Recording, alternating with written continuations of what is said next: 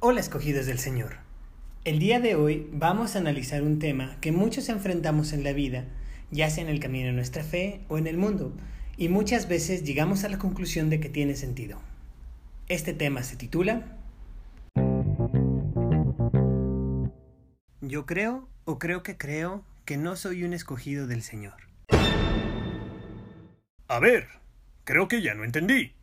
Primero los llamas escogidos del Señor y luego dices que crees que no eres un escogido del Señor. Yo no entiendo. ¿A qué es lo que te estás refiriendo? Muchas veces en nuestro caminar podemos sentir o hacer las cosas por emoción. Puede ser que nosotros iniciamos en una congregación, en una iglesia, porque nuestros padres lo hacían, o nos acercamos porque nuestra pareja lo hacía, o nos acercamos porque es lo que hace toda la gente o mis amigos son con este tipo de fe o es la fe que tiene mi país. Y a veces en lo que vamos entendiendo cómo Dios trabaja con nosotros, cómo es el camino, qué es lo que Dios tiene destinado a nosotros, podemos sentir que no somos elegidos de Dios, quizá nos sentimos como seguidores y también nos puede afectar mucho eh, la participación en la congregación, en la iglesia, en los ministerios. A veces no has tenido la oportunidad de participar en alguno o te han rechazado de alguno por alguna razón. Quizá no eres parte del ministerio de alabanza, no estás dentro del grupo de sacerdocio, quizá no eres el líder de algún grupo de conexión, no eres líder de algún ministerio de jóvenes, de niños, de parejas, de cocina, de limpieza, te sientes que en tu camino quizá estás siguiendo por emoción, pero no sientes que Dios tuviera un objetivo contigo o no sientes que lo que estás haciendo te está conectando con Dios y puedes caer en este sentimiento de que no soy un escogido del Señor. Pero ¿cómo voy a saber que Dios me escogió, que Dios tiene un propósito para mí, que yo puedo ser útil para Dios y para su reino? En mi camino. Veamos qué dice la palabra sobre esto.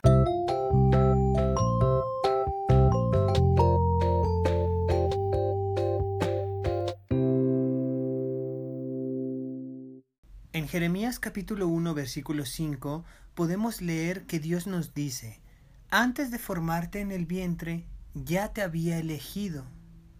Antes de que nacieras, ya te había nombrado profeta para las naciones podemos ver cómo Dios nos tenía pensados antes de que nosotros naciéramos. Eso quiere decir que Dios nos ha escogido desde antes de ser personas como tal, desde antes de nacer de una madre, desde antes de ser niños, desde antes de ser jóvenes, de ser adultos, desde antes de tomar la decisión incluso de seguir a Cristo, Dios nos conoce, Dios nos formó y nos había elegido.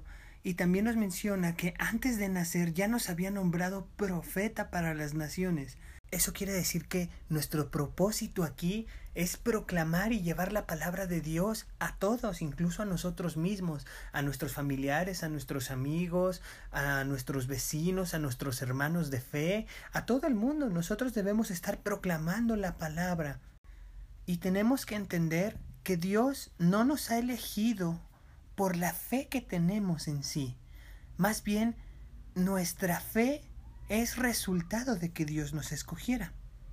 En el Evangelio de Juan capítulo 15 versículo 16 podemos leer, Ustedes no me escogieron, pero yo los escogí. Es increíble ver cómo Dios ya tiene pensado los pasos y el camino que tiene destinados para nosotros si nosotros decidimos seguirlo. Y es increíble ver en Juan capítulo 6 versículo 65 que dice, Nadie puede venir a mí a menos que se los haya concedido mi Padre. Que nosotros podamos escuchar el Evangelio, entenderlo, que nosotros podamos tener sed y hambre, que nosotros podamos seguir a Cristo, que podamos llamarlo, que podamos orar, que podamos sumergirnos en todo esto, ya nos hace escogidos del Señor, porque es voluntad de Dios que nosotros podamos seguirlo.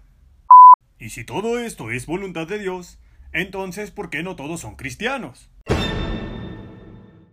En Juan capítulo 3, versículo 19 nos dice, y esta es la condenación, que la luz vino al mundo, y los hombres amaron más las tinieblas que la luz, porque sus obras eran malas, porque todo aquel que obra mal aborrece la luz y no viene a la luz, para que sus obras no sean redarguidas. Pero el que practica la verdad viene a la luz, para que sean manifiestas sus obras que han sido hechas según Dios. Esto lo podemos comprender más con Primera de Tesalonicenses capítulo 1 versículo 4 que dice, sabemos que Dios nos escogió porque el Evangelio nos llegó. Y esto es que la palabra, la bendición, Dios está presente, pero la gente lo rechaza. Eso es un llamamiento, eres llamado, eres llamado, es común. Ven, acércate, los brazos abiertos, pero mucha gente los rechaza. Y dice la palabra que muchos son llamados, pero pocos son los escogidos. Y si tú comprendes el Evangelio, si tú lo sientes, si tú investigas la palabra, si te llama la atención, si estás pensando en tus obras y te arrepientes de algunas cosas que hiciste y cada día intentas ser mejor, lees más la palabra, intentas más estar en comunión, buscas la oración como una opción, tratas de bendecirte, Em, empiezas a, a, buscar y a tener más hambre y más sed de la palabra de Jesús, de Dios y del Espíritu Santo, por supuesto que tú eres un escogido del Señor. Y ser escogidos por Dios significa que estamos destinados para la eternidad. En Efesios capítulo 1 versículo 4 nos dice, Dios nos escogió en Él antes de la creación del mundo. Eso quiere decir que Dios conoce tus obras, Dios conoce lo que hiciste, lo que estás haciendo y lo que vas a hacer, y aún así no te rechaza. Dios te conoce perfectamente, Dios sabe los planes que tiene para ti y Dios sabe que esos planes son para bienestar tuyo, que esos planes son para ese futuro que tú estás esperando. Dios mismo está guiando tus pasos en Isaías 54 versículo 13 dice, el Señor mismo instruirá a todos sus hijos y grande será su bienestar. Quizá has sentido que Dios no tiene un propósito claro contigo. Quizá sientes que no eres lo suficientemente bueno, que no eres lo suficiente para estar en presencia de Dios, que no eres lo suficientemente santo o qué sé yo. Escucha este mensaje tu vida no volverá a ser la misma después de este mensaje. Dios anhela recibirte. Y cuando tú das un paso hacia Él, Dios da tres pasos hacia ti.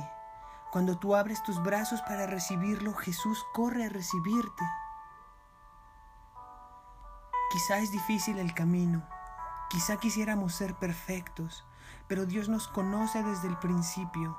Dios sabe todas las cosas buenas que tiene preparadas para nosotros y Dios conoce hacia dónde vas. Él solo pide que tomemos ese acto, que tengamos esa voluntad de nosotros acercarnos a Él, porque Él nos da la libertad de elegir. Es como un boleto que nos regalaron. Nosotros podemos ir y tomar el viaje que va con ese boleto, pero también podemos decidir no ir. En la situación en la que te encuentres te pido que cierres tus ojos y digas, Dios, perdóname por los pecados que he cometido. Estoy arrepentido y acepto el pago que hiciste por mis faltas en la cruz. Y pido que me salves, Señor. Te pido que entres a morar en mi corazón para siempre y transformes mi vida. Yo te acepto como mi Salvador personal y quiero que seas mi Señor. Te lo pido en el nombre hermoso de Cristo Jesús. Dice la palabra que todos aquel que, aquellos que lo reciban, aquellos que creen en su nombre, les da el derecho de ser hechos hijos de Dios. Y a partir de ese momento, Él empezará a trabajar en tu vida. Dice la palabra que si alguno está en Cristo, nueva criatura es. Las cosas viejas pasaron y todas las cosas serán hechas nuevas. A Dios no le importa la condición en la que te encuentras. Dios no pide que seas la persona más perfecta del mundo. Él lo único que está pidiendo es que lo recibas y que lo aceptes. Y si en este momento tú lo aceptaste o recordaste ese voto que tú habías hecho, hay una fiesta en el cielo celebrando que tú otra vez eres parte del reino, que tú eres parte del reino y que Jesús está contigo.